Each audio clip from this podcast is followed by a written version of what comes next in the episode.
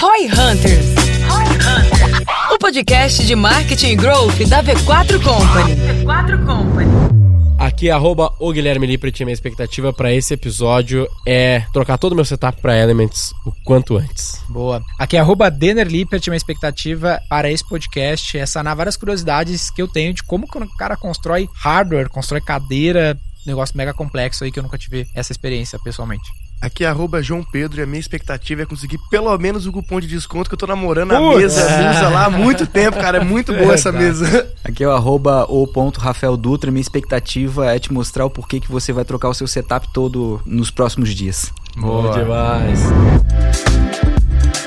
como surgiu o boom das cadeiras gamers. Neste episódio, iremos discutir como esse mercado cresceu tão rapidamente nos últimos anos e como as empresas estão se adaptando para atender a essa demanda. Teremos como convidado especial o CEO da Elements, Rafael Dutra, que irá compartilhar sua experiência na fabricação de cadeiras gamers e como a empresa se adaptou a essa tendência. Além disso, iremos discutir como o marketing digital tem sido uma ferramenta importante para os negócios reais e como a Elements faz para alcançar seu público-alvo e crescer mais. Ficou curioso? Ouça agora no Roy Hunters.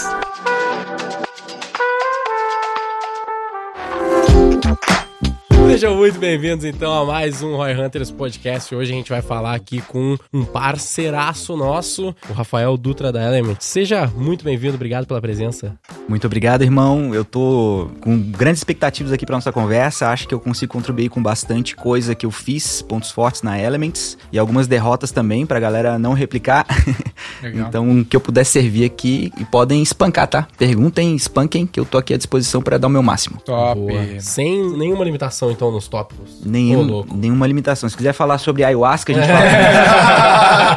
Já vamos começar bem.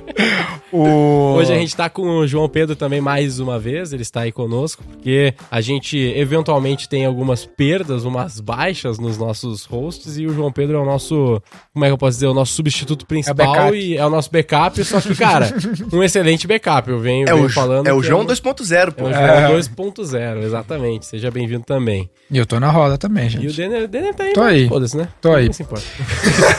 mas, o Rafa, pra galera que não tá ligado o que é a Elements, né?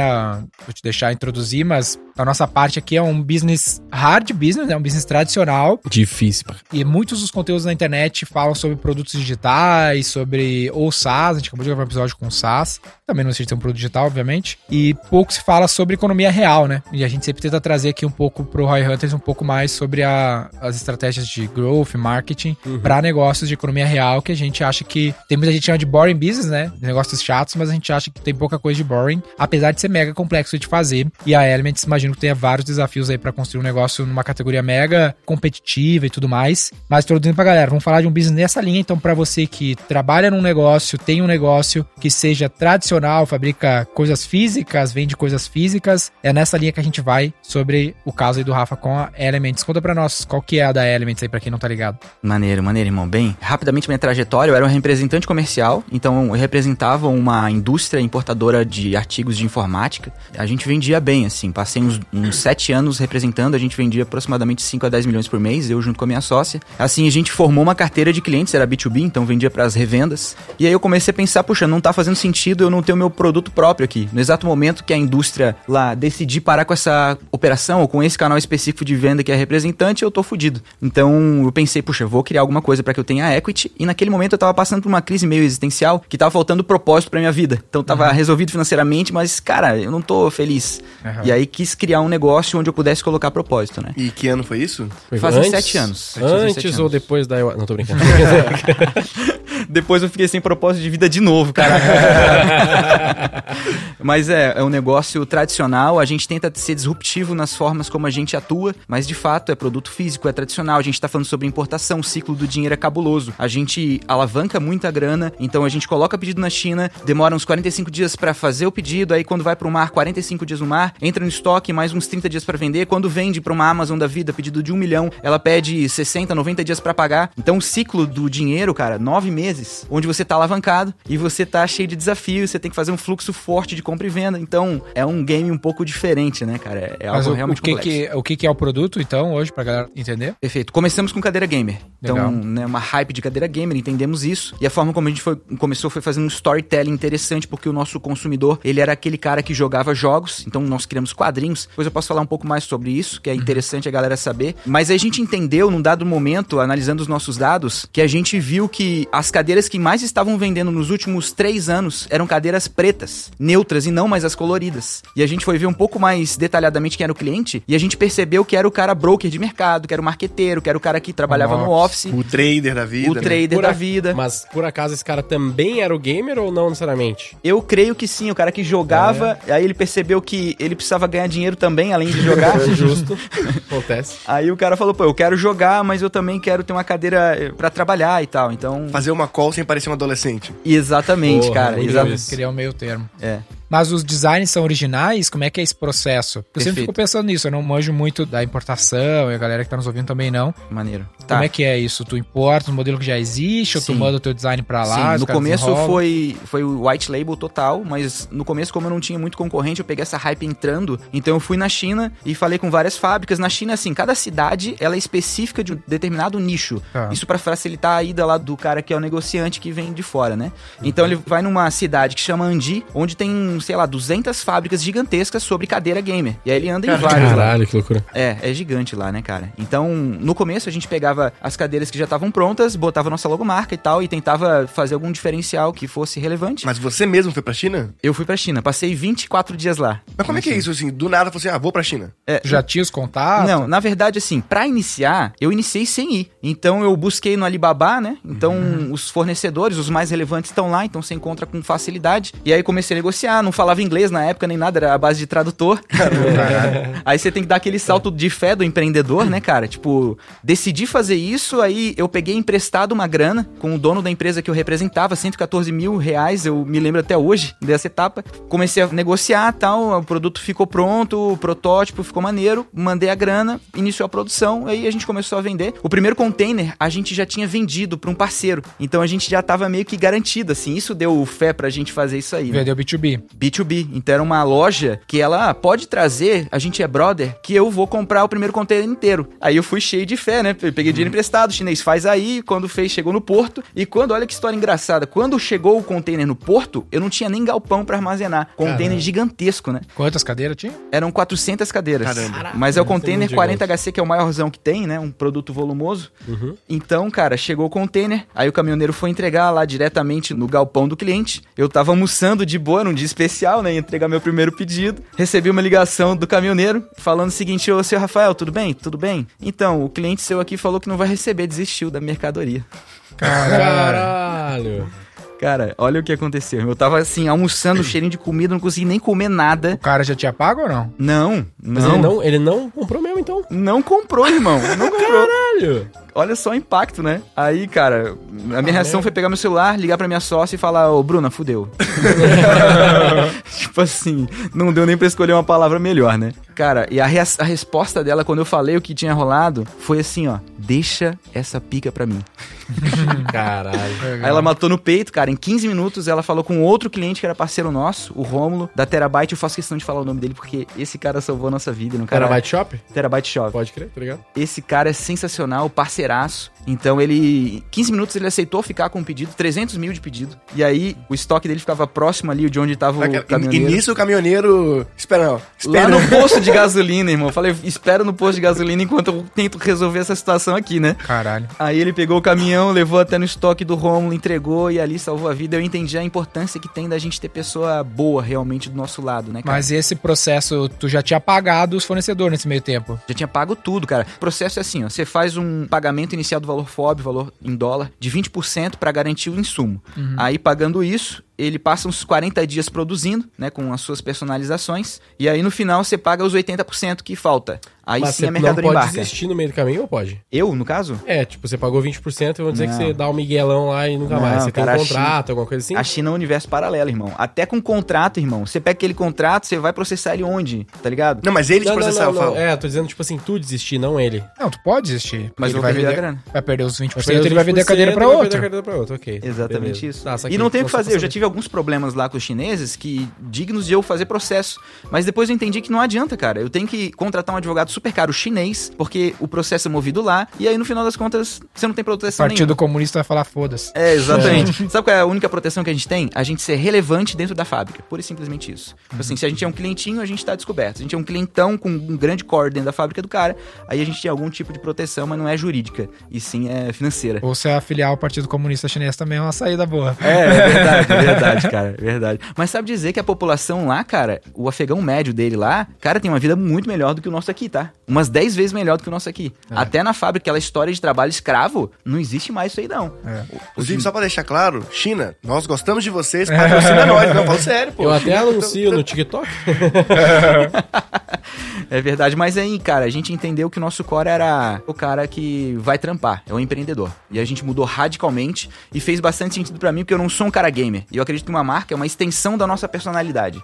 Então, como que eu vou me comunicar e vou saber os meandros de como é a comunicação pro cara gamer se eu mal e mal jogo um FIFA de leve, tá ligado? Eu não sou aquele cara. Então, E nem era cadeira gamer, né? O FIFA no sofá. no sofá com o console, nada a Ou no ver, né? máximo cara? uma poltrona, né? É, mas isso não significa que eu não ame vocês, viu, gamers? A gente tem muitas cadeiras gamers e tal. Eu também gostaria que você comprasse, nós comprando. a gente ama vocês, tá? Mas aí, entendendo isso, a gente começou a pensar, cara, então, como faz muito sentido com o meu propósito, que é fomentar o empreendedor, dar condição para mental, condição de produto, empreender a nossa mercadoria com tecnologia, que é o nosso core, isso me deu muito mais vontade de fazer ainda mais. E aí a gente alastrou. Aquela mesa que você tava namorando há umas semanas, que é a Musa, a mesa que você vai Vocês pegar. ampliaram, é começaram a ampliar mix de produto com esse olhar nesse eu- ICP. Esse E que eu o- queria entender, que era tipo assim, você começou com as cadeiras e tal, e, e assim, não é uma cadeira, né? Hoje vocês têm, pelo que eu vi lá, sei lá, uma- pelo menos umas 10 cadeiras, alguma coisa assim, de vários preços e formatos diferentes. E como é que é esse trabalho pra ir aumentando esse mix de produto? Como é que foi isso ao longo do tempo? Legal, legal. Bem, a gente tá tentando espalhar para o que é mais próximo do que já tá dando certo, o nosso core principal, né? Perfeito. Então, mas a gente entendeu uma coisa que é a seguinte: a premissa básica da Elements é agir com integridade. É uma extensão da minha personalidade, então eu tento incutir essa mentalidade na cabeça de todo mundo que trampa lá. Então, um dos princípios da integridade é: puxa, eu preciso vender o que eu gostaria de comprar. Eu não gostaria de comprar algo medíocre, algo que fosse estragar no longo prazo, algo que não durasse muito tempo. Então, a primeira coisa que a gente decidiu fazer ao aumentar o nosso mix de produto é largar produtos que não são tão bons assim. Ou seja, coisas baratas. As coisas boas, elas custam caro, não tem o que fazer. Então, Nada que é barato presta. Exatamente isso, irmão. Então a gente abriu mão dos produtinhos baratos de 499, 799 e a gente passou a ter produtos como, por exemplo, hoje a gente tem uma cadeira de 7 mil reais. E ela tem garantia de. Nemesis. A Nemesis. Tô ligado? pô. Caraca, o cara sabe tudo, irmão. Porra, mandou demais. Isso Eu aí. só conheço a LTV e a ROI, que são as cadeiras da V4. Ah, tá? É, tem lá, tem lá no site, pô. Exatamente, irmão. Então, essa cadeira tem garantia de 10 anos. Uma cadeira, entende? Caralho, essa, essa parte eu não sabia. Então, aí, aí até é um custo-benefício, sacou? Por quê? Porque eu não gostaria de não ter uma cadeira que não fosse assim. Então a gente teve que abrir mão de um público baratinho, que é a base lá da pirâmide, que Sim. infelizmente não tá com essa maturidade e não tá com condição financeira de comprar. Mas se a gente tiver cadeira de 7, a gente vai ter cadeira de 10, de 15, a gente vai ter cadeiras com ticket médio realmente bem alto. Mas pra eu vender essa cadeira, que eu tô alimentando os sentidos, por exemplo, da vaidade de alguém que quer ter um status e precisa daquilo pra trampar, não pode a mesma marca ter uma cadeira de 499. É incongruente. Esse cara que vê a cadeira de 10 vai ver aquela cadeira de 499 e vai falar: não, essa marca não sabe muito bem o que quer, ela não me representa. Então a premissa que a gente foi- usou foi: bem, vamos oferecer produtos que valem o preço, mas produtos que realmente são aqueles que a gente gostaria de comprar. E a gente foi Total. espalhando para os lados, tendo cadeiras. Tipo, a gente começou com uma cadeira de 3 mil reais que é top, tá? A Lunari. É uma cadeira que é a que eu uso. Ela é incrível. Então depois vocês deem uma olhadinha lá. Ela é feita com o que tem de melhor. E depois a gente aumentou por uma de 5. Agora a gente tem uma de 7 e a gente já tá desenvolvendo que agora a gente tem equipe de P&D forte, tipo engenheiro mecatrônico, engen várias engenharias diferentes com a galera do P&D, uhum. e a gente parte para um momento onde ao invés de a gente só pegar um produto top lá na China e só modifique algumas coisas, a gente está criando os nossos próprios moldes. Então é outra etapa de negócio que a gente está fazendo, que é investimento é próprio. Né? É, essa, negócio... Essas cadeiras aí já são design próprio? Essas ainda não, mas a gente fez modificações robustas em pedaços. Porque pra gente fazer uma cadeira realmente bem top é coisa de 2 milhões, por exemplo. Desenvolvimento, criação de molde. Então você tem que fazer um, uma conta de quantas cadeiras eu pretendo vender, qual é a vida útil daquele produto. Como que aquele produto vai assimilar esse custo a mais incremental de P&D, saca? Então, esse tipo de conta é que agora um a gente tá aprendendo a fazer. fugido, né? Que tem que ser calculado aí em cima disso. Exatamente. É uma quando quando tu vai importar, por exemplo, uma Joplin, o que, que te garante que não vai ter outra pessoa importando o mesmo modelo com outra marca? De novo, a gente vai para aquela questão de garantias financeiras. Mesmo uhum. que nós fizéssemos uma garantia contratual, eles não respeitam, cara. Tipo, não respeitam. Tipo, uma, um non-compete da vida, não foda-se. Não, não cara, porque você vai processar ele aqui no Brasil, ele vai falar, tá, tô nem aí, não chega aqui. Uhum. e aí você não vai até lá na China processar. A gente tem base na China lá, tem pessoa que opera na China, mas é uma burocracia muito grande. O que protege de fato é a nossa capacidade de ser um cliente relevante para essa fábrica que não vai querer perder a gente. E é isso que a gente foca. Ao invés de ter muitas, muitas fábricas é, fazendo um produtinho em cada fábrica, a gente foca nas melhores. E aí a gente fala para melhor, ou melhor, fábrica, a gente tem esse forecasting aqui. Então a gente quer importar contigo, sei lá, 20 milhões desse modelo, 30 milhões desse modelo, 40 milhões desse modelo. Então a gente vai ter o total, sei lá, 200 milhões em importação esse ano, ou para os próximos dois anos. E a gente entrega esse forecast, ele vê aquilo ali e coloca no fluxo dele, e isso protege que a gente não tenha um concorrente, porque a barreira de entrada se torna financeira. Tá.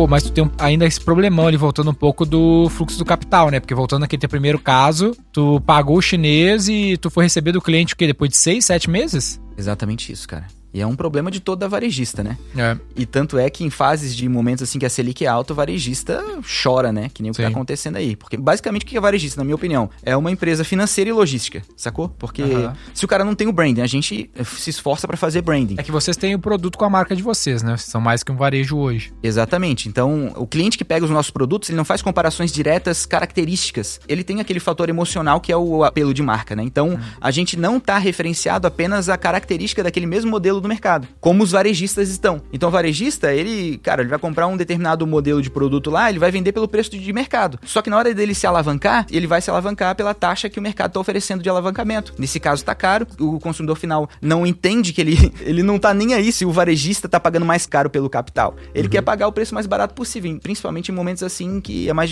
difícil financeiramente, né? Então ele pagou mais caro pelo dinheiro e vendeu pelo mesmo preço de mercado, tá ele ferrado. Margem, né? É o que tá acontecendo agora. Mas em tempos de Selic mais barato é onde o varejista dá uma surfada para ele poder Mas hoje dar uma aliviada. o teu principal cliente é o consumidor ou, ou é o B2B? B2C ou B2B, né? Tá, nós temos quatro canais de tração principais agora. Consumidor final, através do nosso site, os marketplaces. Então esse já é um ponto que a gente Estão vende... bem posicionados os marketplaces, né? Sim, sim. Tanto marketplace, o nosso site também tá Esse dia o Maurício Bastos, que é o diretor da Arezo, ele tá procurando a cadeira porque ele mudou de casa e ele me mandou a cadeira da V4 porque ele viu no marketplace. É, ele mandou. que maneiro, irmão. Que maneiro, cara. Pô, legal. Cara, a gente fez um rebranding, assim, a gente mudou. Quando a gente decidiu, já respondo a pergunta, tá, ah. Quando a gente decidiu que o nosso público é empreendedor e não é o gamer, a gente fez um mega rebranding. Abraço aí para toda a equipe, pra Carol, que foi uma pessoa muito relevante nesse rebranding aí. A marca ganhou uma identidade bem diferente, uma comunicação bem diferente e a gente criou um manifesto de marca que chama Viva Sem Medo, que entrega toda uma mentalidade de empreendedorismo para as pessoas. Isso causa uma identificação. Mas enfim, outro canal é B2B, que a gente sempre teve esse core principal e, e a gente consegue ter uma política de preços onde a gente consegue com a integridade falar para o nosso revendedor assim, olha, a gente vai vender cada vez mais no B2C, mas não considere o nosso concorrente porque nós temos uma margem que nunca vai ser diferente, a gente vai sempre vai te honrar. E com isso, mesmo a gente vendendo no B2C, tendo essa clareza, a gente consegue fazer com que a revenda entenda que ela pode sim comprar de nós e pode sim competir com a gente, que a gente vai ter uma precificação no final que vai valer a pena para ele comprar. Então esse é um canal relevante. Que é o distribuidor que era que nem tu era antes. Exatamente. Tu deixou de ser distribuidor lá daquela marca no fim? No fim, nós ainda temos essa operação de representação, ah. que ainda vende de 5 a 7 milhões por mês. O dono dessa indústria atualmente ele é nosso sócio. Ele Legal. comprou participação, foi ele que emprestou o dinheiro inicial para a gente comprar o primeiro container. 114 mil reais. 114 mil reais, que hoje se transformou no valuation de 50 milhões. Legal. Legal. e ele comprou a empresa no valuation de 3 Legal. há 3 Nossa, anos atrás. Nossa. Legal. Então, uma história muito maneira, assim, que eu gosto de contar. E outro canal que a gente tem também é o canal B2BC e de arquitetos. Então, o B2BC são empresas consumidoras, então a gente vende pedido de 100 mil, 200 mil para empresas grandes que querem aumentar filiais e tal. E vende também para os arquitetos, que são os grandes influenciadores desse mercado aqui também de office, né? Quantos por cento da sua venda hoje é, é o seu e-commerce? B2C mesmo, B2C, direto. assim, B2C direto. O B2C tá representando algo em torno de 40%. Caramba, Bom. bem considerável. Normalmente a gente vê fabricantes, indústria ter, 10, 20. às vezes até menos, assim, se você for olhar, tipo, tinha uma C&A da vida, Ah, não, é. aí tem 3, 2%. É, daí é, outra história. Mas Arezo da Arezo. vida tem, tem uns 20%. Sim. Cara, a gente já tentou de tudo, tá? A gente tenta ser o mais cientista possível nos negócios com os dados. Teve uma época que a gente tentou ir muito pro B2C e a gente largou total as revendas, porque dava treta. A gente não tinha branding suficiente, os caras compravam por, sei lá, mil reais um produto e no- na hora do aperto financeiro vendia por mil e cem. E o preço era mil e quinhentos. Aí o cara arregaçava a referência de preço na ponta Ah, sim. e aí a gente chegava no o cara... "Ô, problema é desse canal, né? Exatamente, mas a gente chegava no cara, ô, aumenta o preço, cara. E a gente não tinha branding suficiente, o cara não respeitava. O cara falava, ah, tô nem aí, eu É, o faço que, o a- preço que, o que eu as quiser.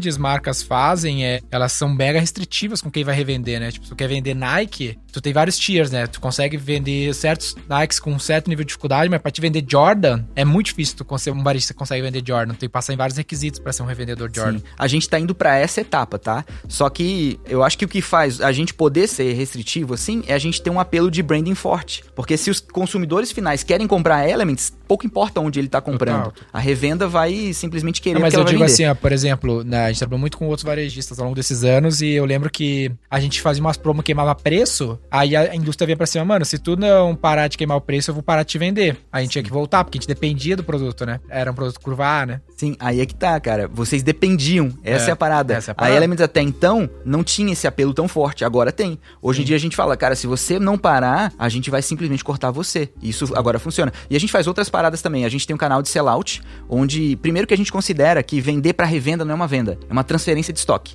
A Aham. venda só acontece pro consumidor final. Muito bom. Então a gente tem um cara lá que ele é específico só cuidando de campanhas de sellout. Então a pessoa compra Legal. lá, tipo, a Amazon faz pedido com a gente de 500 mil, 600 mil. Vamos ver uma revenda assim. Ela faz um pedido lá de 100 mil reais. Aqueles 100 mil reais ela ganha uma verba de VPC de 5%. Só que ela só ganha essa verba de VPC se ela mandar relatórios mensais pra nós com quantas cadeiras ela efetivamente vendeu. O que, que é VPC? VPC é como se fosse uma verba de marketing pra ele utilizar. Varejista. Verba de varejista, propaganda Tipo, cooperada? Mídia cooperada, né? É, pra ele É vender tipo quando- especificamente É tipo quando tá na Amazon, tá lá, anúncio, dentro da própria Amazon, é isso? Eles fazem isso, creio que até no 3P também, né? Ah, Quando. tá. Uhum. Mas, mas basicamente é a Amazon pegar aquela nossa grana Sim. e especificamente gastar com os nossos produtos. As revendas também. Só que a revenda só vai ganhar isso se ela reportar pra nós os pedidos que ela fez e, obviamente, se ela respeitar a política de canal, né? Então esse foi o jeito que a gente conseguiu pra ter um mercado com que respeite de fato a cadeia comercial. E hoje tu tem um canal pra empresas, tipo, a empresa quer mobiliar o escritório inteiro. Tem, e ele falou do, do que ele chama de B2B2C, né? Esse é o Isso. B2B2C? É. Isso. Isso. Ele considera a Não, empresa não é como isso. consumidora. Ah, não, não é. Esse aí não é o distribuidor? Não, esse aí é o, é o B2B. Aí eu tenho um que chamo de canal B2BC, que seria o, B2B. a- o business que consome, sim, sabe? Ah, tá. Entendi. E aí nós até temos lá atendimento, Então, nós se a empresa que tá ouvindo aqui quiser mobiliar o escritório com as mesas e as cadeiras da Elements, ela tem esse canal aí que ela pode comprar direto de vocês. Exatamente, exatamente. Na verdade, são duas vertentes. A gente faz campanha para atingir esse público, mas Uhum. nós pegamos o cliente e, dependendo da região que for o cliente, nós passamos esse cliente para alguma revenda que atenda por lá. Por que que Por tu res- faz isso? Por respeito ao canal. Ah, né? tá. Porque não tenho problema em falar que eu vendo na ponta, mas eu tenho um código de ética muito forte para dizer para revenda que não tem problema eu vender na ponta. Entendi. Eu vou fazer tudo que puder para fomentar esse cara, porque eu, eu preciso desse cara, eu preciso honrar esse cara. Mas a condição de pagamento é negociado com a fábrica ou com o cara? Com o cara diretamente, ele é responsável pelo risco também. Mas aí às vezes tu não vai perder, é, por exemplo, pelo cara não poder fazer uma condição que talvez tu conseguiria fazer melhor? É, pagamento. tem- sim, sim. A gente também poderia atender dentro, né? Ou Por a que gente que- pode que fazer que algo que vocês chama... não fazem o, ele, ele como um afiliado? Então, aí tem a outra vertente que é faturamento direto. Então, se o cara vai comprar um pedido de 300 mil e a revenda não tem essa capacidade financeira para esse pedido específico, a gente pode fazer um faturamento que é da fábrica diretamente e a revenda ganha um FII sobre Aí a ela, venda. um É, modelo não, de afiliado. Não, um modelo de afiliado. daí. É o que a galera do digital diria que é um É, afiliado, é um né? afiliado, mas... É, afiliado. Um lance que me vem à cabeça aqui, olhando, dando uma olhada no portfólio e tudo mais aqui. ah, Gaveteiro é pica, hein? É, não, então, eu, são muitos produtos diferentes, né? Tem até um fone com outra marca aqui, Vaz. É Vaz? Sim, sim. É uma eu com a Cuba. conhecia. Uma marca bem top de, de fone. Legal. Como é que tu faz essa escolha de ampliação de portfólio sem virar uma esquizofrenia de produtos distintos? Perfeito. Eu penso assim, cara, o, o cara para quem eu quero vender é o empreendedor. Uhum. É o cara que quer crescer. Então, o que ele precisa? Qualquer produto que ele precise, eu vou entregar no alto nível. Inclusive, a gente está agora criando até produtos digitais. Eu estou atuando como embaixador da marca. Uhum. Então, vou ter produtos de coisas que eu fiz para poder chegar onde cheguei. E a Elements vai ter uma plataforma que é basicamente uma faculdade do empreendedorismo chamada Elements Legacy, que são uhum. todos os pilares do que a Elements fez em cada setor para crescer. Então, o que ela fez no financeiro? O que ela fez no marketing? O que ela fez em importação, logística, como pagar menos imposto? Tudo isso para o empreendedor que vai consumir o nosso produto, ele possa também poder replicar essas paradas no próprio negócio negócio deles e também para causar uma identificação de marca. E eu escolho os produtos você que Você vai cobrar por isso ou você vai dar para ele? Vamos cobrar por isso. Nós teremos alguns produtos ali digitais que vão ser gratuitos para poder ser um canal de tração importante, mas esse vai ser muito robusto. Eu vou direto ao ponto o que eu fiz de fato para ter resultado, sabe? Então não vai encher linguiça, vai ser direto ao ponto, então vai ser um produto que vai ter um valor agregado para quem consumir e querer crescer, o cara vai conseguir muito fortemente. Mas o quanto você não acha que isso é um desfoque? É, como que tu diz não? O que, que é teu critério para dizer não, né? Nessa mesma linha do João. Claro, claro. Assim, eu, eu Se gosto... eu te falar assim, cara, preciso de garrafa d'água aqui, porque eu tô muita água, porque eu sou empreendedor, você vai fazer água. Aí tem o nível de prioridade, o que é mais impactante para que ele possa crescer, né? Mas respondendo a tua pergunta, cara, eu gosto de criar pilares disruptivos, mas eu gosto de fomentar bem aquele pilar, que é como se fosse uma empresa nova, então eu coloco a minha atenção full naquela coisa e treino pessoas competentes para que aquela pessoa torne aquele negócio o negócio da vida dela. E aí ela duplica a minha capacidade disruptiva, ela fica full time naquela coisa, até que aquela pessoa por si só possa continuar multiplicando a minha mentalidade e crescendo aquele negócio e depois que tá pronto e sólido, aí eu vou pro próximo. Então eu não gosto de ter uma lateral muito forte por conta de. Aí você cai naquela parada do paradoxo do sucesso, né? O que faz você ter sucesso é o foco numa só coisa. E aí você tem sucesso. Aí quando você tem sucesso, te aparecem um milhão de oportunidades porque você tem sucesso. Aí você vê aquelas oportunidades todas e vê, caraca, quero fazer isso, quero fazer aquilo e tal. E aí você perde a única coisa que fez você ter sucesso, que é o foco. então eu gosto de ter foco, sim, mas eu gosto de treinar pessoas, cara dividir a capacidade de ser dono do negócio com partnership, ou seja lá qual for a forma, para que aquela pessoa seja dona daquele negócio, aí sim eu empreendo numa próxima coisa que faça sentido pro negócio, com base no nível de prioridade, considerando o pareto do que é mais impactante pro cara que é o empreendedor. O quanto tu leva em consideração, Rafa, a competição, porque por exemplo, aqui tu tá entrando até nas categorias de monitor e computador mesmo. Sim. Que são mega competitivos, tem grandes players globais estabelecidos aí. Como é que tu vê esse aspecto Inclusive, da competição? Inclusive o monitor até que foi criado ali, né? Eu não vou lembrar o nome dele, mas enfim, ele é um monitor que ele é um formato bem de produtividade, uma pegada bem escritório. E eu sei que. Bem bonito. Vou, fa vou, falar, vou falar outra marca aí, mas enfim. eu sei que a LG tem um bem parecido, né? Sim. E aí eu, eu fui ver algumas reviews do monitor que vocês criaram, e aí eu dei uma olhada nos comentários, o pessoal falando, pô, legal, mas tem esse da LG também. Aí a galera meio que Sim. compara, assim, porque existe muito essa competição, né? Claro, só pra claro. complementar a pergunta do Denner. Cara, eu considero que competição sempre vai ter, mas a gente tenta buscar fazer coisas diferentes, tentando não criar um negócio dentro de um paradigma que a gente já está acostumado, o concorrente já está acostumado. A gente tenta inventar um novo paradigma e tenta inventar um novo mercado para que isso aconteça, como vocês fizeram, por exemplo, uhum. criando franquias ao contrário. Uhum. Uma coisa completamente disruptiva diante de um paradigma completamente novo. E vocês criaram um novo mercado que não existia. Uhum. A gente tenta fazer a mesma coisa também. E esse salto de fé das pessoas falando, por exemplo, que é um pouco mais caro do que a LG, a gente tem porque a gente, bem, a gente está no padrão aqui, né? Claro que a LG é uma empresa muito maior do que a gente. Só que se a gente sempre ficar condicionado a respeitar demais a LG, respeitar demais os concorrentes e não ser louco o suficiente a ponto de criar um negócio novo, disruptivo que ainda não existe, ainda que seja um salto de fé para nós, jamais a gente vai subir de patamar. A gente tem que estar tá dando cabeçada no limite o, o, tempo inteiro. Então, por exemplo, esse monitor em específico, cara, ele é retangular. Ele é como se fosse dois monitores de 22 polegadas, um em cima do outro. É, eu nunca vi um monitor nesse formato. O que tu falou tem esse formato? Tem, tem esse formato. Mas, mas é uma inovação. Na Europa tá bombando, nos Estados Unidos tá bombando, e aqui, dentro de pouco tempo, vai bombar. E... Isso é bem legal mesmo, ele é meio quadrado, né? É, esse é monitor... retangular, né? Retangular, é retangular e... pra cima, pra tá ligado? Isso que é legal se tiver vários, né? É uns dois, três aqui fica errado. Porra, aí você vai ter uns seis monitores, tipo, wide gigantescos, né, cara? É. Mas ele, tem, ele tem paradas ele é de... HD, né? Sim. É isso, né? Ele tem paradas de produtividade. O DLG não tem um webcam, a gente tem um webcam de, de 5 megapixels. A, todo o design em volta, tá vendo essa moldura ali, branca? Bem fininho. Bem fininho. Isso aí são moldes que a gente gastou uma tuba de dinheiro para desenvolver, sabe? Qualquer esse aqui, coisa. Esse aqui já tem design original, então. Esse já tem design original. Então não é o mesmo produto sabe? Justo, assim, justo. pô, se quiser comprar o da LG, compre o da LG. É bom, mas não é o nosso. e aí eu sou Ah, não, é audacioso que o a suficiente a ponto de falar momento isso. que tu tem design original, muda muito de figura a, a comparação, porque daí não é o mesmo Sim. produto, né? Não é o mesmo lance produto. do white label. Sim, exatamente isso. E aí, cara, pra lançar esse produto, a gente tá investindo 6 milhões de reais. Vou te fazer uma provocação, então, aqui nessa linha, que, que eu acho que vale a pena a galera refletir. A gente tem dois players muito estabelecidos no mercado, assim, nessa categoria aqui, que é Samsung e a Apple, né? Ah, a Samsung foi para um caminho mais de portfólio amplo, talvez mais parecido com o que tu tá narrando aqui. Uhum. E a Apple foi para um caminho mais de poucos produtos e, né, muita liderança nas categorias que ela tá. Qual que é o teu caminho? Porque, óbvio, o mercado tem as diferenças da Apple. Eu sempre acho foda tu comparar a Apple com Samsung, que a Apple com menos produtos fatura 100 bilhões de dólares a mais que a Samsung, mas é muito é uma comparação meio injusta, né? Ela tem muito lance de software, muito é uma exceção à regra e tudo mais. A Samsung é uma puta empresa foda pra cacete, 30% do PIB da Coreia é a Samsung que traz. Sim. E a empresa com muito menos tempo que vem de um país subdesenvolvido, né? Tem isso, né? Esse é o lance, né? Porque a gente olha assim, ah, Samsung e Apple. A Apple é muito melhor que a Samsung, fatura 100 bilhões a mais a Apple, né? Sim, mas a Samsung tem quanto tempo? Bem menos que a Apple. Veio de onde? Da Coreia do Sul, tá ligado? Que até ontem tava se matando na porrada com o outro. Sim. Os outros saíram no- no- dos Estados Unidos, tá ligado? Sim. Então, será que daqui 20 anos a Apple continua maior que a Samsung? Né?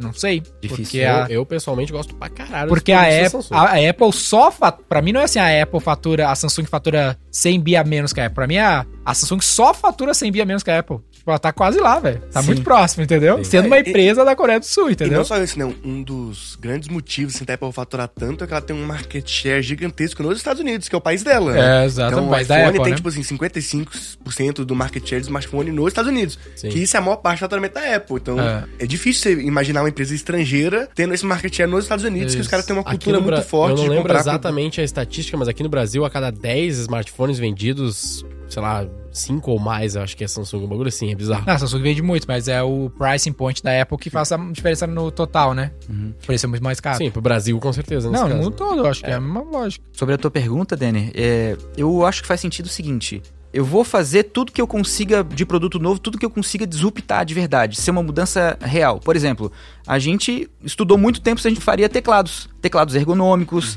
é, mouse ergonômicos, mas a gente entendeu, pô, o que, que eu vou inventar de tão novo, disruptivo nesse produto em específico? Não conseguimos entender ainda, então não fazemos. Mas sobre Tem a parada muito da... SKU, né? Tem muito SKU, muita coisa. É, cara. Nesse, nesse tipo de acessório é bizarro mesmo. E Exatamente. é muito do gosto, né? Tipo assim, cada É. um gosta de um estilo. Tem Eu cada acho, de- eu acho que um lance interessante aqui do que tu tá fazendo, entendendo mais aqui, ó, Rafa, é que tu tem um público muito específico, né? Que é o empreendedor, teoricamente, a pessoa de alta performance. Sim. Isso já é um guidance melhor que o da Samsung, porque a Samsung fala pra qualquer de, de projetor, a máquina de lavar, condicionado. Geladeira, tudo, até tudo, mesmo de fabricar a tela do iPhone também. E, e, e produtos É, verdade. pesados. Ela tem produto pra navio, Sim. né? Sim. Qualquer porra do mundo Aí, a Samsung aí faz. que tá, eu me considero mais pro caminho da Apple, porque assim, o que eu considero que a Apple tem de realmente diferente dos outros é o movimento. Tipo assim, pense diferente, o rebelde, tá ligado? Então, o cara que quer ser criativo, quer se rebelar contra tudo e tal, e, é esse estigma de marca que ela vende. E o nosso é algo para o empreendedor. É uma cultura de como fazer o empreendedor pegar os recursos poucos que ele tem à disposição e através disso criar uma vida melhor para ele próprio e para as pessoas ao redor. E a Tá gente certo. faz isso através de viver sem medo. Então, uma mentalidade e tudo que eu puder fazer que fomente essa mentalidade de viver sem medo, seja através dos nossos conteúdos ou seja através das nossas comunicação ou produtos, eu vou fazer. Então, tudo que significar uma elevação da coragem, da capacidade de enfrentar a vida e conseguir vencer ela, é um core nosso, é um produto novo que eu acredito que a gente pode lançar que vai dar certo. Será que o- uma empresa mais parecida. Porque eu vejo assim que a Apple ela é muito focada no consumidor e pá. O teu caso, será que não seria mais parecido com o caso da Dell? Sim, sim, também. Porque a Da- Dell é focada mais no corporativo, né? é, nesse sentido de. e ela de tem um nicho, mix tão amplo quanto o que tu tá construindo, porque ela tem acessório, servidor. Mas eu Ela comprou um concorrente da, da Nvidia, né? Comprou Sim. a AMD, né? não sei. não Acho sei. que é a AMD, acho que é da, da Dell, não é? Não, não tô, mas é gigante a AMD também. hein? É, A acho que AMD é, é acho que é a se a AMD, Dell Acho que sim, pô. Mas assim, respondendo essa parada aí, cara, eu acredito que em relação a. Se você analisar os produtos, eles são mais corporativos, tem mais a ver com a Dell, mas eu não acredito que a Dell tem uma, uma big idea por trás, sabe? Uma narrativa como a Apple tem. Ah, não, sim. Ah, ah, não, esse é o teu. plenamente. É que eu vejo assim, eu acho que tu tá competindo com a Dell com uma estratégia de Apple, entendeu? Isso. Eu. Cara, uma puta leitura, exatamente É. isso. Uma coisa que eu acho legal da Apple é que ela Porque, raramente... puta, é, a Dell é, cha- é meio chato, né? Tipo assim, é boring, é meio Microsoft, meio IBM. Isso. Ninguém, puta, comprei um Dell, foda. Ninguém fica. acho- acho ninguém que acho isso. que né? o conceito Alienware, da- acho que- Alienware é um pouco mais pra parte de games da Dell, que é legal, mas ainda assim também não é... Eu, eu- eu diria que talvez o principal assisted branding da Dell é confiança. Que é tipo assim, Isso, beleza, eu posso comprar a Dell que Tá safe. se, se der merda, eu sei que o suporte é bom, os caras vão retornar meu produto, ou não vai dar merda de forma alguma. Isso. E eu ia falar da Apple, que eu acho massa da Apple, que assim,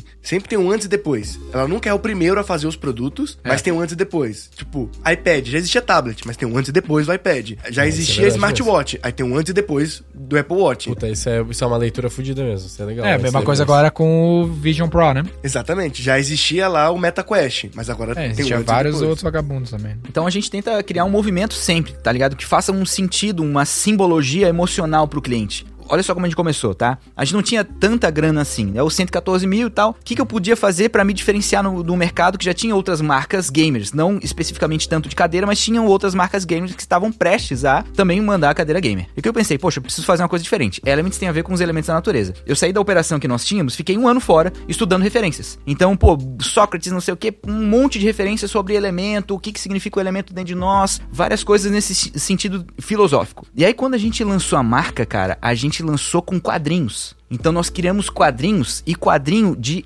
uma capacidade gigantesca assim de imersão. Então personagens autorais no mundo autoral e tinha aí sim um valor consentivo. Que lembra que eu falei que eu tava sem propósito? O meu propósito foi passar uma visão que eu acreditava que era uma visão que ia engrandecer a, ca- a cabeça do jovem que tava jogando gamer dentro dessa história que tinha uma narrativa do herói. E aí olha só como funcionava. A gente criou os quadrinhos. Nos quadrinhos o herói pegava um cristal e esse cristal tinha o poder de fazer uma parada lá pro herói que fazia na narrativa dentro da história. Quando o cliente comprava um produto nosso, no nosso site, até duas horas depois, uma pessoa do setor de encantamento ligava pra essa pessoa e falava mais ou menos assim: olha, agora você faz parte de uma missão, você nem sabe ainda como, vai demorar uns três dias pra chegar na tua casa o produto, vai demorar um pouquinho, então me manda o teu WhatsApp que eu vou mandar o PDF das nossas histórias em quadrinhos pra você curtir enquanto ainda não chega. Aí o cara já lia aquilo e a gente fez muito bem feito, pagou caro pra isso, ganhou o prêmio de melhor literatura geek do ano 2021, o nosso quadrinho, Caramba, quadrinho de uma marca. Então tudo que a gente faz é pensando em ser o melhor mesmo. Então a pessoa curtia a história, sabia que tinha um cristal e sabia que tinha a ver com clãs e tal, não sei o que, já tava engajada e a gente já tinha o lead ali no WhatsApp pra tentar oferecer uma próxima parada depois. Aí o que, que rolava? Chegava o produto na casa da pessoa, não era um produto, era um baú do tesouro. A gente mandou desenhar um baú. Uma experiência incrível. E que custava, no final das contas, o mesmo preço. A gente pagou pelo desenho, a China fazia pelo mesmo preço o desenho ou sem desenho. É uma doideira. E era um baú do tesouro. O cara abria e lá, ao abrir, tinha um pergaminho de iniciação ao clã que ele comprou, Clã do Fogo. Ca- Nobre cavaleiro do Clã do Fogo. Hoje é o dia da sua iniciação, o dia mais importante. Uma linguagem iniciática. Caralho. Até na nota fiscal, tá ligado? Ao invés de vir só o nome da pessoa, no espacinho da nota fiscal vinha Nobre Cavaleiro do Clã do Fogo e o nome da pessoa. Tudo que a gente podia colocar pra ter uma imersão, tinha. E aí, chegava também o cristal dentro de um pacote de juta. O cara via ali um cristal, que era o mesmo cristal do personagem, o cristal era real, tá? Tinha a ver com a simbologia do que aquele cristal ali, aquela pedra significava dentro do corpo da pessoa. Tinha toda uma história, um enredo, e ele sabia que aquele cristal dava um determinado poder para o herói que ele já conhecia. Então, olha essa experiência imersiva para o gamer que tava ali apto a jogar jogos e tal e gosta desse tipo de coisa. Então, cara, quanto isso custou para nós fazer? Muito baixo em relação à capacidade exponencial de, de viralizar. Tinha clientes que compravam a nossa cadeira e ligavam para nós porque eventualmente no volume a gente esquecia de colocar o pergaminho de iniciação dentro da caixa. Aí o cara ligava para nós reclamando e a gente tinha que mandar pelo correio um pacote com um papel dentro do pergaminho dele, cara. De tão isso sendo relevante no começo e isso fez a gente crescer demais, cara. E isso é que eu acredito pensar fora do paradigma onde o mercado está inserido e a forma como você cria um oceano azul com a criatividade. E, e como você faz esse encantamento pro cliente mais empreendedor, que ele é menos lúdico e mais Sim. sóbrio, digamos assim? Sim, Porque pro gamer, porra, do caralho. Claro. Eu, eu gosto de RPG, eu gosto. Eu ia, eu ia achar do cacete, assim. pro- Eu seria o cara que faria um stories. Mas o empreendedor, eu não, não sei se ele leria uma história em quadrinho antes. Não, é, é, isso foi no É começo da empresa, antes, né? quando ainda era gamer, né? isso foi no Então, começo. Exatamente isso. E realmente esse era o nosso problema. Atualmente, a gente já tinha meio que deixado pago uma segunda temporada, caro pra caramba, em parceria com uma editora top. E aí tá ficando pronto a, a, segunda temporada, cara. E eu não tô nem com uma hype de lançar, tá ligado? Hum. Tipo, eu quero vou ter pra quem curte, mas eu não tô nem pensando em, ah, esse aqui é o foco porque não faz mais sentido com a identidade da marca, né? Então eu não quero deixar de ter isso, a gente vai continuar tendo em respeito aos clientes que compraram a gente, porque uhum. o gamer também ele pode ser um empreendedor, mas eu concordo contigo que mudou a forma como a gente se comunica. Sim. Então eu pensei, como eu posso disruptar no empreendedorismo? E por isso a gente criou essa chancela do nosso manifesto de marca que chama Viva Sem Medo. É recente esse mudança. É recente, foi no nosso rebrand. Então, isso é uma expressão que não significa só vive sem medo de uma forma simplória. Significa como que a gente vai fazer para identificar quais são os pequenos medos inconscientes que a gente tem, que a gente não nota que tem, e como fazer para identificá-los e, e ainda mais, como eu supero eles ferramentas de superação para que o empreendedor possa, sim, quando ele tem aquela ideia pica, ao invés de ficar com medo e guardar ela para si próprio, ela ter a coragem e a capacidade de chegar, por exemplo, lá no Denner da vida, uma galera lá da V4, e olha que ideia disruptiva, apresentar de uma forma sublime para que convença o Denner. E quando a gente tem essa mentalidade e quando a gente consegue criar essa parada dentro de nós, até a nossa voz sai diferente. E o impacto que dá na pessoa que está ouvindo é diferente. Então, várias ferramentas de empreendedorismo, até ferramentas de, de mentalidade e até comportamentais. E isso que a gente entrega.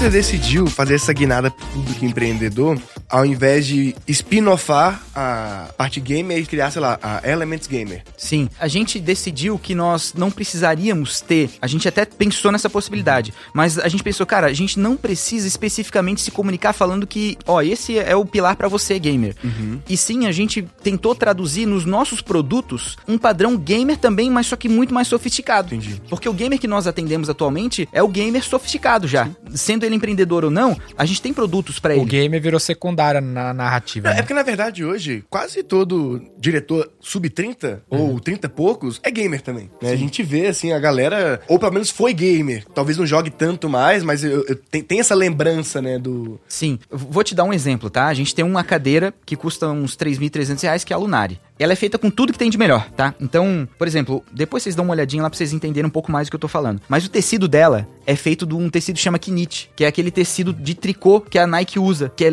top e ele transpira bem, é sensível ao toque. Essa tá nas gamers, né? Isso, essa tá nas gamers. E aqui, ó, você tem uma, um suporte, uma, um mecanismo que você vai, quando você vai ajustando mais, a sua lombar aqui, ela vai aumentando ah, automaticamente. Então você consegue ajustar a medida exata para o teu perfil. Então, o suporte suporte dos braços. Por exemplo, ah, tá ligado? Esse meu amigo que tem a mesa também tem essa cadeira. Tem essa cadeira? Tem essa cadeira. Ah, eu que vi maneiro, que, é, cara. É, é, a parada aqui, ó, fica, vai até mais pra frente. Vai pra frente. É, você vi, percebeu que o, apoio aqui cervical, ele é magnético? Não Esse tem cordinha, não tem nada. Você joga aqui, pum, ele fica. Ah, é a cadeira que a Assembleia usou essas cadeiras lá. Sim, sim, a gente usou no Looking Ahead no Venda V4, no palco, nos Essa painéis. cadeira. você sentou nessa cadeira ah, aí sim, no painel? é verdade, é verdade, eu sentei. É?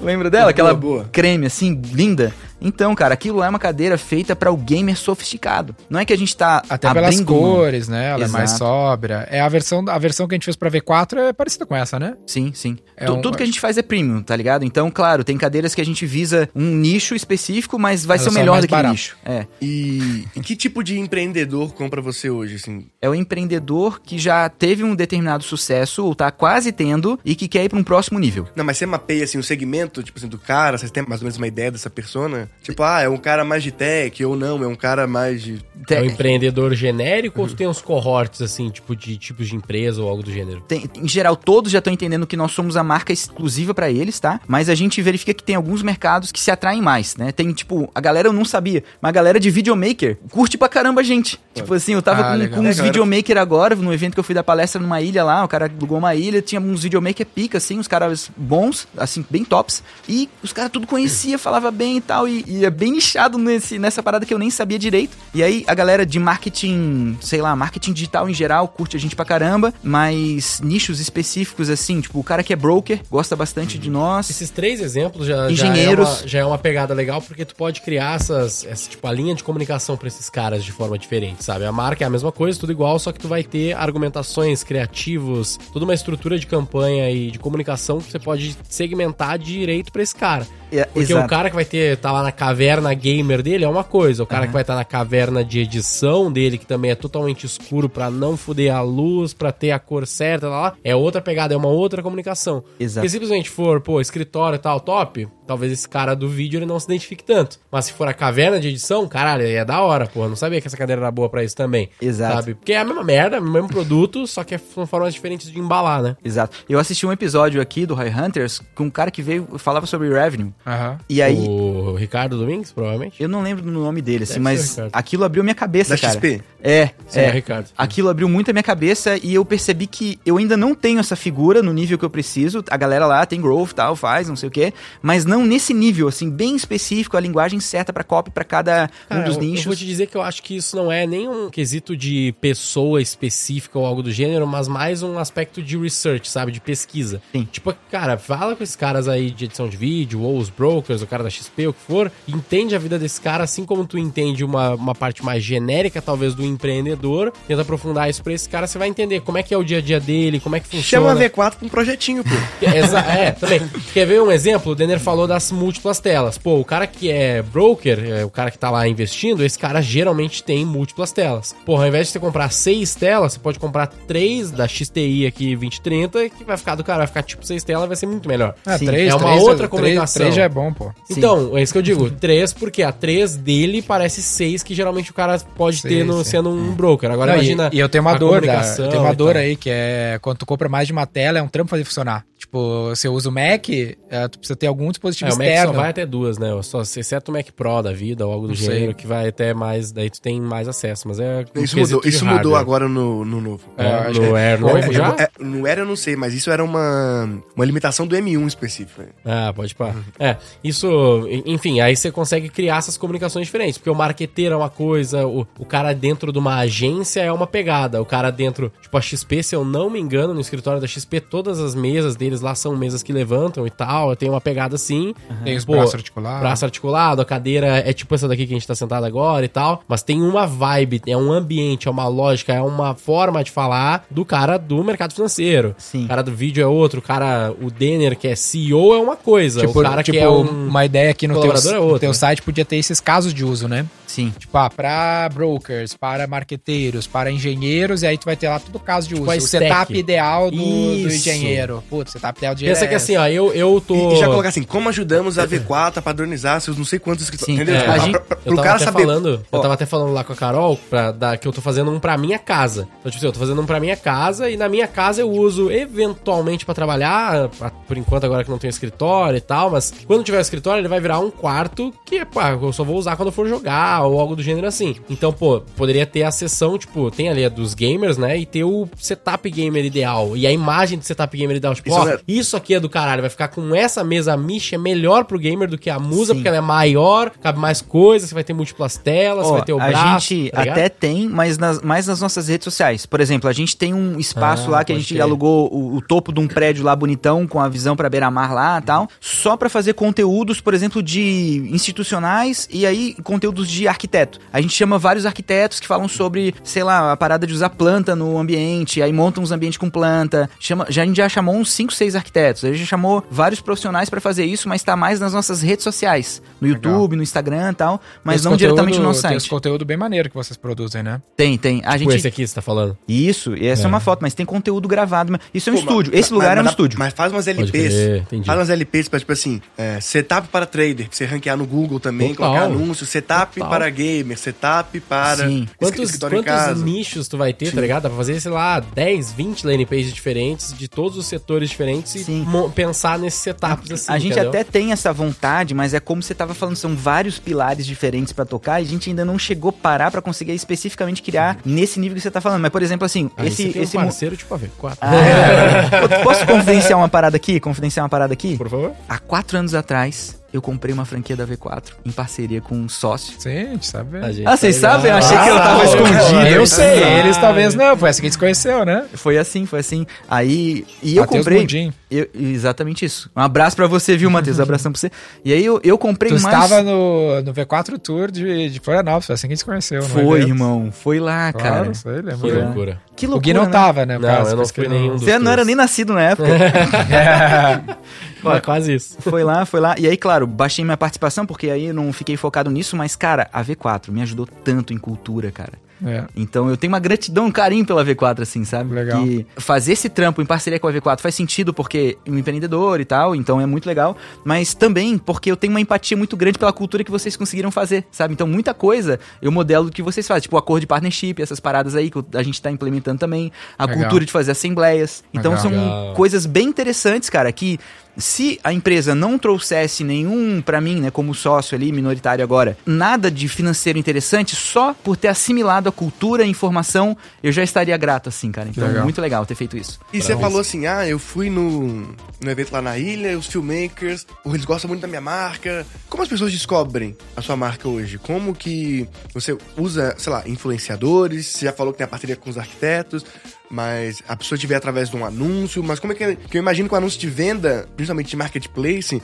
não vai conseguir refletir seus atributos de marca. Mas as pessoas já conhecem seus atributos. Como elas conheceram? A gente investe muita grana é, em branding mesmo, assim, sem querer conversão, branding de fato. Mas o que é esse investimento? Vou te dar um exemplo, tá? O monitor, a gente tá lançando agora. O monitor de venda vai dar 6 milhões, o- só o primeiro lote, tá? A gente pegou aproximadamente. Ele vai um pra nós aí. Ah, com certeza, irmão. Isso- O público que vocês trazem é super interessante, então vale a pena também. A gente pegou 150 mil reais e só budget pra investir em canais como Canal Tech, Adrenaline, sabe? Canais caros que trazem uma chancela forte de autoridade. Isso é um- uma forma. Influenciadores de todo jeito, assim, que façam um fit com o que a gente acredita que é, que é certo, que também a gente deixa de pegar influenciadores porque a gente não acredita que ele compactua com a nossa mentalidade. Então não é só porque o cara tem o público certo ou, só no- ou tem bastante views e tal, não é só isso as, as premissas que a gente usa. Então, até pra gente se fazer uma parceria, a gente analisa a empresa se ela tá realmente numa cultura de integridade, se ela entrega de fato o que ela promete. Por exemplo, faz sentido com a V4 porque eu acredito na cultura, acredito que o Denner, ele tem um sistema de integridade forte e isso transborda pra empresa e por isso dá certo. A galera acredita que daqui a três anos, quatro anos, de fato, eu vou ter uma empresa que vale a pena e o Denner vai cumprir com a palavra dele de me dar uma cota se eu merecer. E a mesma coisa a gente acredita que e a gente faz lá na empresa. E, e do mesmo jeito a gente escolhe, por exemplo, fazer, tá prestes a fazer parceria com a G4, que a gente tá Sim. negociando lá. Faz sentido pra nós porque eu acredito no sistema de crenças da equipe que tá lá, do Thales, da galera lá, faz sentido. Então tudo que fizer sentido, a gente faz parceria, a gente gasta dinheiro de fato. Lógico que a gente pensa em branding ou conversão, mas o que não fizer sentido cultural, aí mesmo que o cara traga branding e conversão, se não tiver de acordo com a cultura, a gente simplesmente não faz. Porque no longo prazo vai ferrar a nossa marca. Mas hoje vocês fazem então, influenciadores. Fazemos. Fazem. nós, nós fazem. Quantos monitores desse aqui tu importou? Custa. Construiu, no caso, né? Aham. O primeiro lote foi 800. 800 monitores. 800 monitores, Pô, só que o ticket médio é bem alto. né? Vamos Então- negociar uns 30 pro escritório aqui pro da V4. São Paulo. Opa! Opa! Aí sim, velho. Boa, valeu, mano. Menos pro. Gui, porque ele não merece. Ô, louco, Gui. Não, mas é, mas é muito legal ver isso, porque. Carinha de triste dele. Que pena, cara. Porque esse é um, é um público difícil e ao mesmo tempo. Tô brincando, Gui. Ficou com peninha, né, Titio, velho? Tá tudo bem, tio.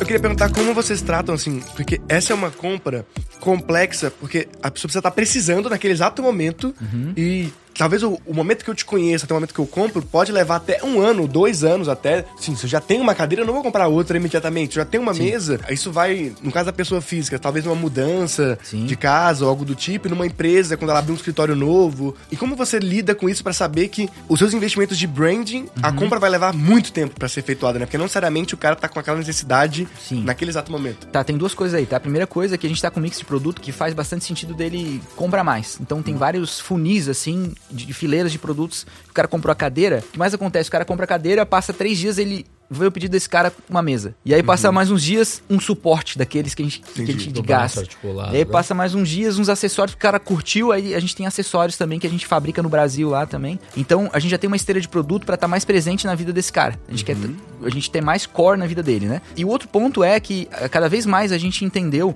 que as pessoas estão se identificando mais com rostos ao invés de, de logomarcas, né? Então uma estratégia que a TV4 usa bastante. Então eu tô me posicionando justamente pra isso. Então começo a dar palestras, estou participando de mais podcasts, estou me expondo mais porque eu sou embaixador da marca, vou ter produtos, mas os produtos não necessariamente eu tô contando com aquele centro de receitas. Inclusive eu sou um produto da marca, a receita vai ir pra marca, pra Elements, né? Então eu vou participar de uma comissão só, porque eu quero que estabelecer um início de um novo negócio onde os meus celebres, tipo a Carol, ela vai ser uma nova embaixadora, vai falar sobre publicidade. Aí eu tenho um cara lá de growth, que é o Johnny, vai falar sobre growth. Tem o cara do financeiro lá, um CFO, vai falar sobre financeiro. Tudo isso pra gente conseguir trazer clientes pra nossa base com um CAC mais barato do que é o CAC de, de cadeira. Uns 200 reais por cadeira. E normalmente a pessoa chega pela cadeira ou tem muita gente que tá chegando pelos acessórios também, como o braço articulado. Que eu imagino que o braço articulado é uma, uma compra mais simples, né? Sim. Abre a carteira mais fácil, né? É, né? Acontece isso? A- o motivo de, de ampliar o leque foi também Foi. ter Foi- uma oportunidade de entrada mais fácil num. Exatamente isso, exatamente isso. A gente pensou o que pode ser de barato para entrar no, no lar do consumidor, querido consumidor.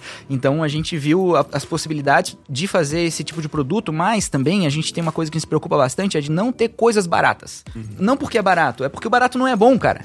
A gente entendeu já isso. Tipo, vai ferrar o meio ambiente, a pessoa não vai sat- ficar satisfeita no longo prazo, e a gente é uma marca que se vê daqui a 30 anos no mercado. Então a- o nosso planejamento é chegar em 2030 com valuation de 1 bilhão. E a gente tem um plano de ação para isso, e isso é um pedaço do nosso trajeto. Eu nem falo tanto de barato, falo mais de fricção. Porque, por exemplo, se eu já tenho uma cadeira, pra eu comprar outra cadeira, eu teria que jogar, jogar fora a minha. Sim. Agora, eu não tenho um braço articulado, entendeu? Sim, exato. Então, eu posso começar com É. ele e se eu achar a qualidade dele muito boa, Sim. a próxima vez que eu vou comprar uma cadeira, já vou te considerar muito mais. Que fala assim, pô, comprei esse produto desse cara aqui, já foi bom. Que era Aí eu top. posso comprar um gaveteiro, que eu também não tenho ainda. Beleza, comprei o gaveteiro também. Exato. Aí que tá, você desvendou a charada. Claro, a gente aí tem um braço articulado que custa acho que 399, só que é 399 e o concorrente vende por 250. Só que não, primeiro, não é a mesma coisa. Entende? Então, até os produtos com ticket médio mais baixo são mais caros do que os concorrentes porque são melhores. Porque eu não quero que ter uma porta de entrada no cliente com uma qualidade ruim, porque simplesmente não vai funcionar. Eu, eu veria isso até como a gente trouxe o exemplo da Apple ali. Se você vê agora, o line-up da Apple de computadores está 100% fechado, porque o último a transicionar para os processadores da Apple foi o Mac Pro, né? Que é o, o grandão lá, que parece um negócio de ralar queijo, tá ligado?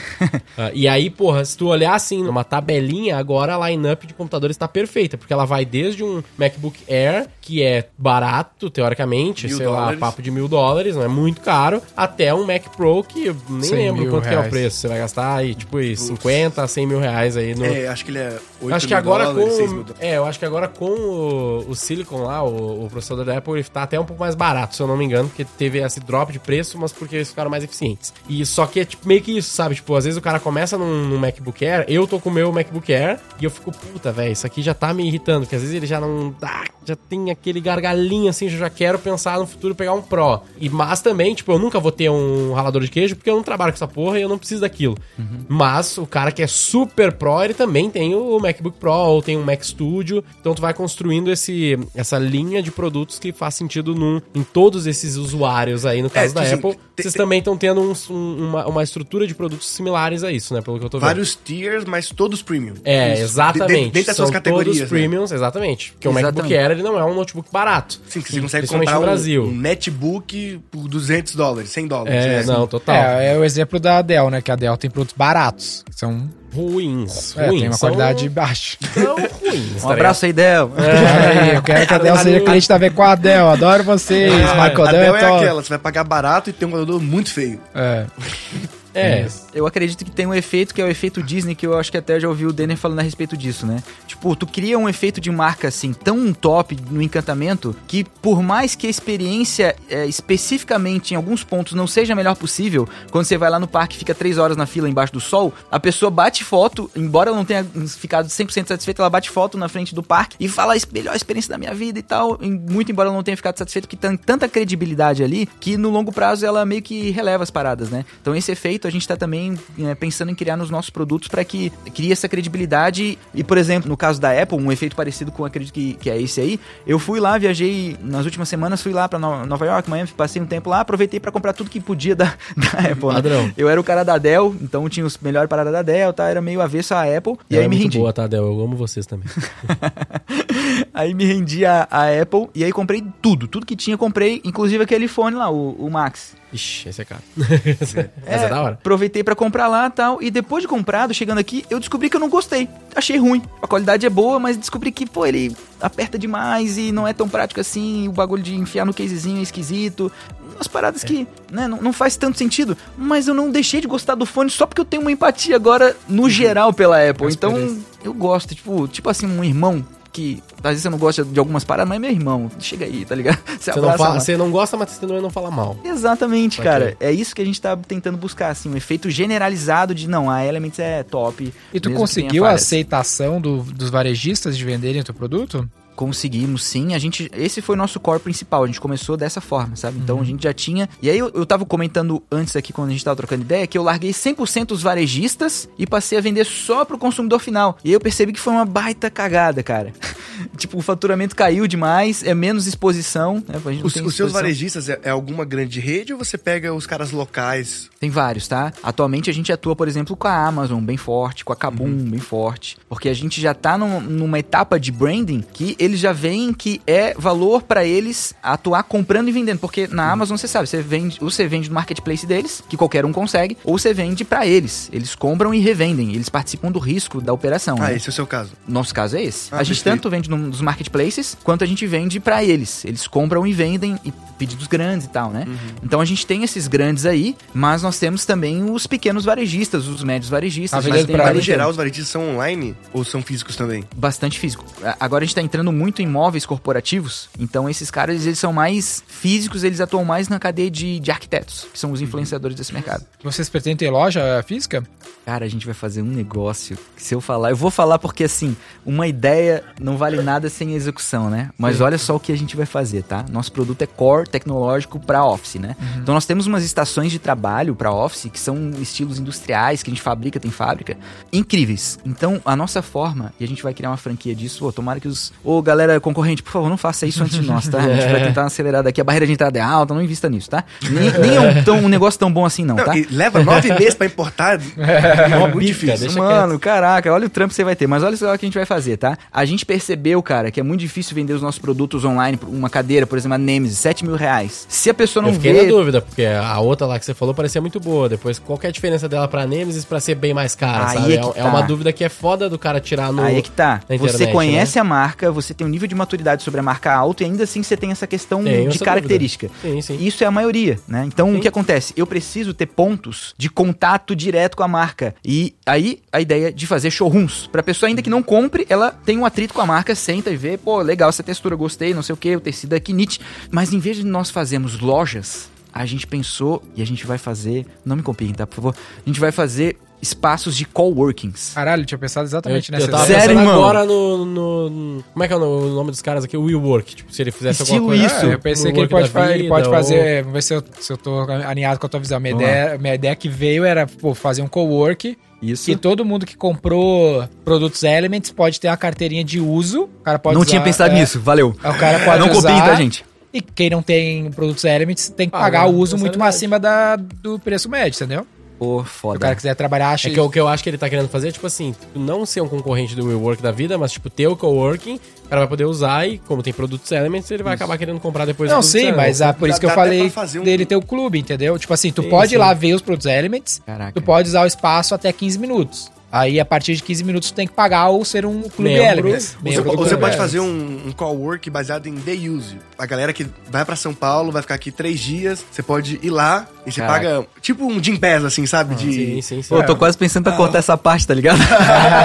se quiser depois, se não, for não, algo... Mas é, não, não, vamos entregar valor pra essa galera. Tá muito longe. Vamos entregar valor, vamos entregar valor. Os caras estão muito longe. É. Mas, mas sabe que a ideia é essa mesmo. Aí tem que ter um espaço pra ter evento com empreendedores e pá. É, aí que tá. A gente gente vai ter espaço para podcast, pra galera que faz lançamento lá com os produtos da, e da Apple, da Elements, para fazer o lançamento e tal. Então vai ser coworking, vai ter essa receita. Eu não tinha pensado em fazer essa parada exclusiva, mas agora é. vai ter, puta ideia. E vai ser já um showroom. E aí, os clientes, por exemplo, B2B2C, aqueles que são empresas consumidoras, elas chegam naquele lugar e elas vão ver aquele lugar cheio de figurante. Os caras vão pagar para estar tá lá usando o nosso produto, servindo de figurante, para quando o cliente que quer montar um office chegar lá, ele vê aquela estrutura top, cheio de gente usando e já imagina como que seria na empresa dele. É, e aí vai ter o vendedor de ver o negócio só, só vazio, né? Exatamente. Voltando alguns passos atrás, é, você vende muito no seu site, mas você também vende muito em marketplace. No seu site, você consegue ali construir uma jornada, você consegue construir um atendimento pós-venda, se aproximar do cliente.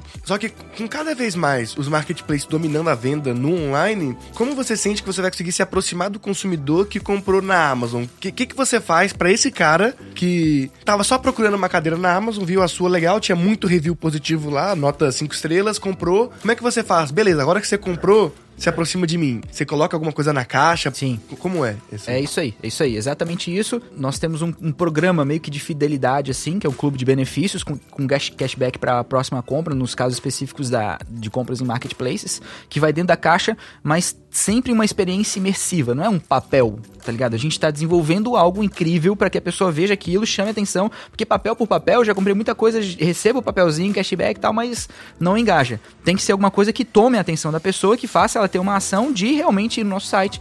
Então ela precisa ganhar uma coisa real. Então eu tô pensando até em criar um cashback, pode ser até grana, tá ligado? Uhum. Tipo assim, um Pix mesmo de alguma maneira entrar dentro do clube de benefícios, cadastrar lá pra gente pegar o lead e fazer dessa forma. Não tá criado ainda, mas a gente tá ainda resolvendo essa, essa situação. É que acho que essa é uma, uma grande dor, né, das marcas, né? Porque o cliente é da Amazon, é do Mercado Livre, é Isso. da Magalu. É, e como você cria. Não que você. O ideal era tu entrar no business de software também, né? Daqui a pouco tem algum tipo de software, na, principalmente na parte de computador. Sim, sim, é, a gente tem. É, é legal, né? Porque assim, se a mesa eu conseguir controlar por um app, por exemplo, eu já baixei o app. Sim. E aí o app é um lugar para você mandar push, entendeu? Caraca, tipo, essa foi foda. Você entendeu? Sim, o app, uhum. o app para usar os produtos mais tecnológicos, né? Eu tava vendo, inclusive, a aquele a conferência da Apple quando o Steve Jobs voltou pra Apple, que é aquele que o Bill Gates aparece investindo 150 milhões para salvar a Apple e tudo mais. E aí o evento é legal, vale vocês assistirem, porque o, o Steve Jobs não volta como CEO, ele volta como presidente do conselho no primeiro, nesse primeiro evento. E aí ele, o evento inteiro, a, o speech todo do Jobs é sobre o, o, novo conselho da Apple. Ele começa a apresentar os membros. Aí é muito foda, velho, as pessoas. Um dos caras é o Larry Ellison, que é o fundador da Oracle. E aí o Jobs fala, a gente vai investir em software pra caralho, vai investir em software pra caralho. E aí, pô, o cara atrás do Larry Ellison, que é o cara mais pica de software da, da história do capitalismo aí. Sim. E aí o resto é história, né? Eu, mas é como você falou também, a gente tem esse tipo de visão, é, principalmente algum software, assim, sei lá, que tenha relação com produtividade depois também, para dar um, um. que tenha sinergia com o nosso público mas também não é um momento que eu consiga fazer isso agora, sacou? Tipo, eu tenho outros pilares fomentando ali para crescer, solidificar, botar donos daqueles pilares para daí embarcar numa próxima jornada dessa aí, sabe? É muita Esse coisa. De varejo para software é um alto, né? É um saltinho. É. Bem, mas é possível, tá? Se é a gente possível, com certeza. atuar fora do paradigma que a gente tá ali condicionado, a gente consegue tudo, irmão. Sim, total, total. E Rafa, a galera quiser Pô, by, by, the way, a gente tem uns produtos que a gente fez um collab com a Elements, aí a gente lançou o nosso evento no início Nossa, do ano. Site. Então, ah, deixa pro... eu dar só uma dica aqui final que eu lembrei agora, pô. Eu tava olhando aqui e esqueci de falar, mas ah, uma coisa que eu vi da Samsung que a gente falou é que a Samsung ela tá muito forte no site próprio na venda por chat. Então, tipo assim, se tu entrar no site lá agora, agora, eu não sei se é 24 horas, mas tipo assim, pelo menos horário comercial, você entrou lá, você consegue falar com o vendedor, você consegue fazer uma call com o vendedor no site, ou ele te liga para te ajudar a comprar.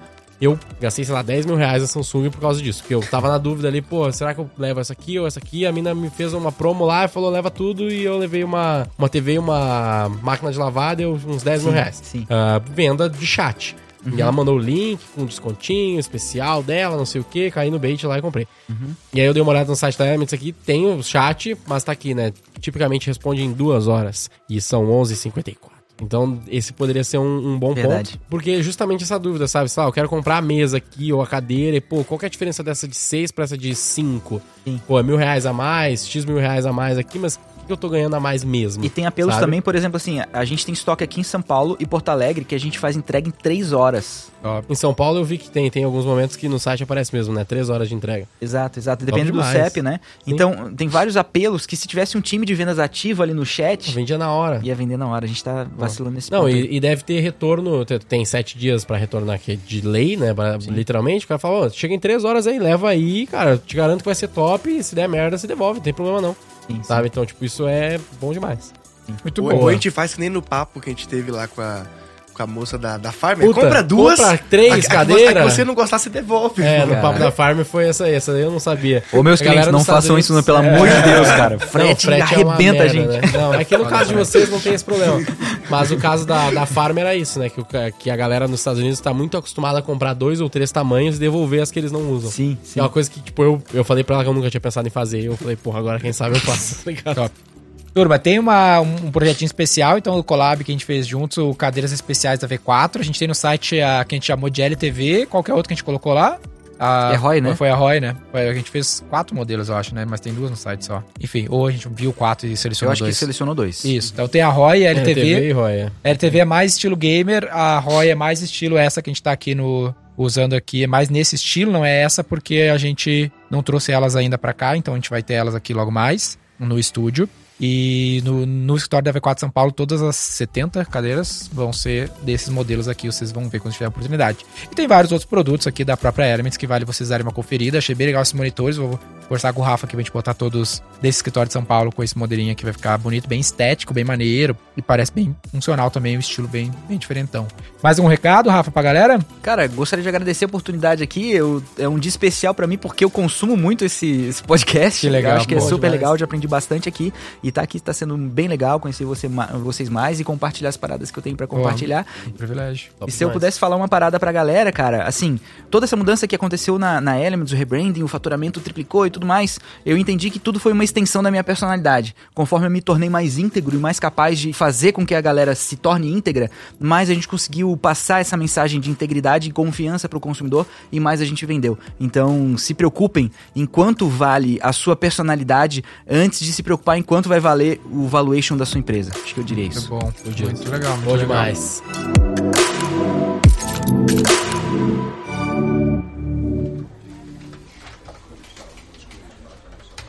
Ó, galera, pera aí, ó. Temos um recadinho aqui. E no final- Já que o João pediu, a gente vai ter cupom pros Roy Hunters aqui, né? Fala pra nós. Galera, quem comprar aí, vou deixar ativo 30 dias, tá? Então nos próximos 30 dias, a partir do momento que vai ser Publicado. publicado é, cupom ROY Hunters. Cupom Legal. ROY Hunters, Tudo junto. tudo junto, 10% de desconto. É uma oportunidade porque geralmente os nossos cupons são no máximo 5, porque o nosso apelo não é preço, é Legal. qualidade. Então aproveita essa oportunidade. Muito Bom, bom. demais. Boa, vamos fazer o título?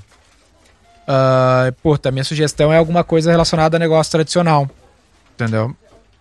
Tipo, Alguma coisa como ser disruptivo no negócio tradicional, inovação no negócio tradicional. É, tem a. Escala. Aqui tinha um. Ontem a gente tá vendo um papo aqui. Vai lá, pensa aí, growth pra negócios reais. Porque economia real não é um, é um bom search, né? Não é um bom termo, né? Cara, Eu ia falar assim, growth para cadeira gamer. Interrogação. Growth pra cadeiras. É, mas ca- é Eu que acho que cadeira negócio. gamer... Como é que tinha falado? Negócios reais? É. Tradicionais, não é melhor? Negócios reais, Growth que, para negócios tradicionais. Eu acho que não é que tradicional, Acho né? que Uma reais DNVB, é, na é real, enigmático, né? Rea- Reais eu acho que é uma palavra boa, porque Reais o é qual, legal. qual não é real, tá ligado? Acho que chama É. atenção. E a gente falou um pouquinho disso no início mesmo. Que legal, growth para negócios reais. Ou bota marketing digital pra negócios reais também, porque growth é Menos searchable. menos, menos searchable. Tá, então marketing digital para negócios reais. É É que eu acho que isso é muito parecido com vários títulos que já teve nesse sentido. Aqui. E, Ah, e a gente que cria, né? O... é, a, ia ficar muito a, a história do boom das cadeiras gamers. Hum, legal. Essa é legal mesmo. A história do boom das cadeiras gamers. Ah, manda ver, pode ser, gostei. Que legal, curioso. Talvez o curioso. primeiro que a gente falou ficar na imagem ou algo assim. Pode ser, né? Pode ser, então, o, o- a história do boom das cadeiras gamers no título escrito e o anterior que eu esqueci na imagem. Marketing digital para negócios reais. né? Marketing digital para negócios reais. Siga o Roy Hunters no youtube.com barra Roy Hunters e no Instagram pelo arroba Roy Hunter Oficial e faça parte do nosso grupo do Telegram com conteúdos exclusivos.